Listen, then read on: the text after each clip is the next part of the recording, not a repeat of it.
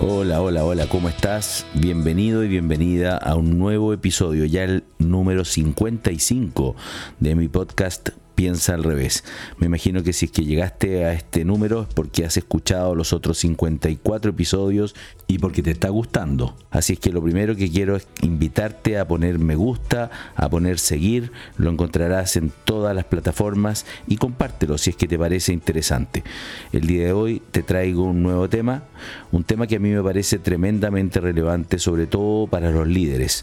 A mí me tocó liderar empresas, hoy día estoy asesorando, estoy en directorio de startups y me encuentro con fundadores, con gerentes generales o CEOs, como le quieras llamar, que necesitan de ciertas distinciones que yo pude aprender un poco tardíamente en mi vida profesional. Te quiero contar hoy día sobre lo que aprendí de los esquimales. Ese es el nombre de este episodio que vas a escuchar a continuación. Y quiero partir con una pregunta muy simple. ¿Cuántos tonos de blanco puedes reconocer? Worf era un firme defensor del determinismo lingüístico. Él aseguraba que la lengua que aprendemos afecta drásticamente a la forma en la que percibimos, recordamos y pensamos el mundo. Aunque tengo que reconocer que nunca he estado en Alaska, en Siberia o en Groenlandia, ni tampoco he conocido a los Inuit, como se les denomina a los esquimales, hace mucho que escuché una historia que decía que este pueblo, los esquimales, eran capaces de distinguir hasta una treintena de tonalidades de blanco, pero cada uno con su denominación particular, o sea, tenían una palabra específica para cada tipo de blanco. Esto, que al parecer no deja de ser un mito pseudocientífico, fue popularizado en la primera mitad del siglo XX justamente por el lingüista Benjamin Worf. Pero ¿por qué te estoy contando esto y por qué creo que es importante para ti? Porque la mayoría de nosotros escuchamos e interpretamos de manera literal lo que las palabras dicen y tendemos a pasar por alto lo que el otro interpreta o siente de lo que decimos. Lo que le pasa al otro está determinado por su historia, creencias y entorno en el que se ha desenvuelto, donde el lenguaje ha sido sin duda parte fundamental para desarrollar su visión única del mundo cada uno de nosotros tenemos nuestra propia visión y ninguna es más cierta que la otra.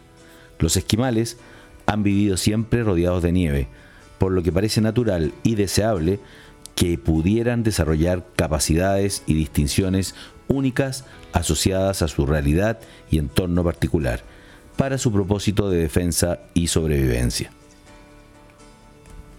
El problema se da cuando asumiendo que el otro percibe lo mismo que nosotros, nos centramos en lo que queremos transmitir, es decir, lo que nos importa a nosotros mismos, sin preocuparnos de las múltiples interpretaciones que pueden tener los demás de nuestro actuar. En ocasiones, sin querer, podemos estar ofendiendo o posibilitando que el otro perciba algo diferente a lo que quisimos decir. Les quiero contar una pequeña historia. Hace poco, una persona con la que estaba trabajando un proyecto me dijo, si quieres lo hago yo para que salga más rápido. Eso que para ella fue una muestra de cariño y generosidad al ofrecerme hacerse cargo de mi trabajo, para mí fue derechamente una ofensa. Lo interpreté como una forma elegante de decir que yo estaba siendo ineficiente. Cuando hablamos de poder distinguir colores, como en el ejemplo de los esquimales, esto mismo es aplicable a múltiples otros aspectos, como podrían ser las emociones, los gestos y por supuesto, como ya vimos, el propio lenguaje. En el mundo del coaching hablamos de tener distinciones, la capacidad de distinguir mejor lo que se dice y lo que se escucha, intentando ir más allá del sentido literal de las palabras para mirar debajo del agua. Esta capacidad de usar el lenguaje de manera adecuada, y tener las distinciones necesarias para escuchar activamente a otros en lo que dice, lo que siente y cómo lo expresa su propio cuerpo, es uno de los aspectos más importantes que deben tener los verdaderos líderes de hoy.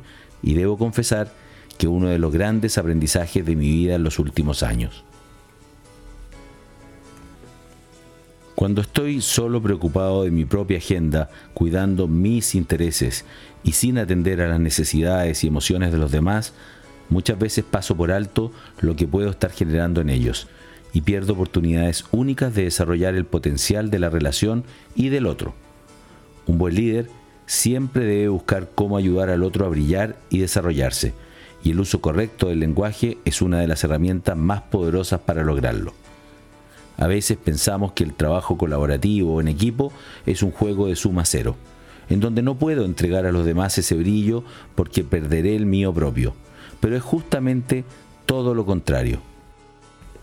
Si en vez de haberme dicho que lo puede hacer mejor o más rápido, la persona con la que trabajé el proyecto hubiese indagado si necesitaba realmente su ayuda o si sería de valor para mí su colaboración, la oferta hubiese sido bien recibida. En ese caso, el foco hubiese estado puesto en la necesidad del otro, o sea, en la mía. Así es como debe ser. A veces es tan simple como hacer la pregunta correcta. Tengamos claro que una vela encendida puede encender miles de otras velas, sin perder su capacidad de seguir brillando, entregando luz y energía.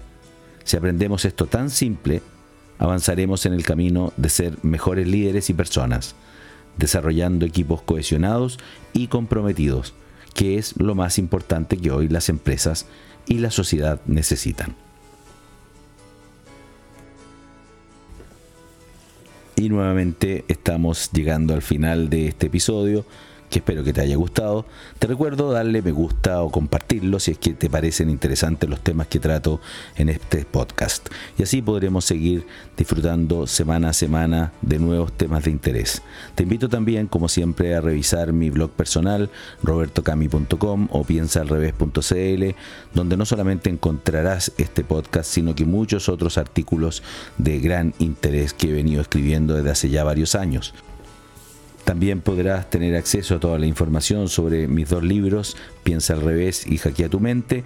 Y finalmente, si es que quieres agendar una hora de consultoría conmigo, lo puedes hacer desde esa misma página web para discutir tu idea de negocio, tu modelo, pivotar alguna idea, escalar tu emprendimiento o entender un poco más cómo desarrollar tu negocio en cualquiera de los aspectos que tengan que ver hoy día con el desafío que estás viviendo. Así es que te espero y nos seguimos escuchando. Un abrazo, chao, chao.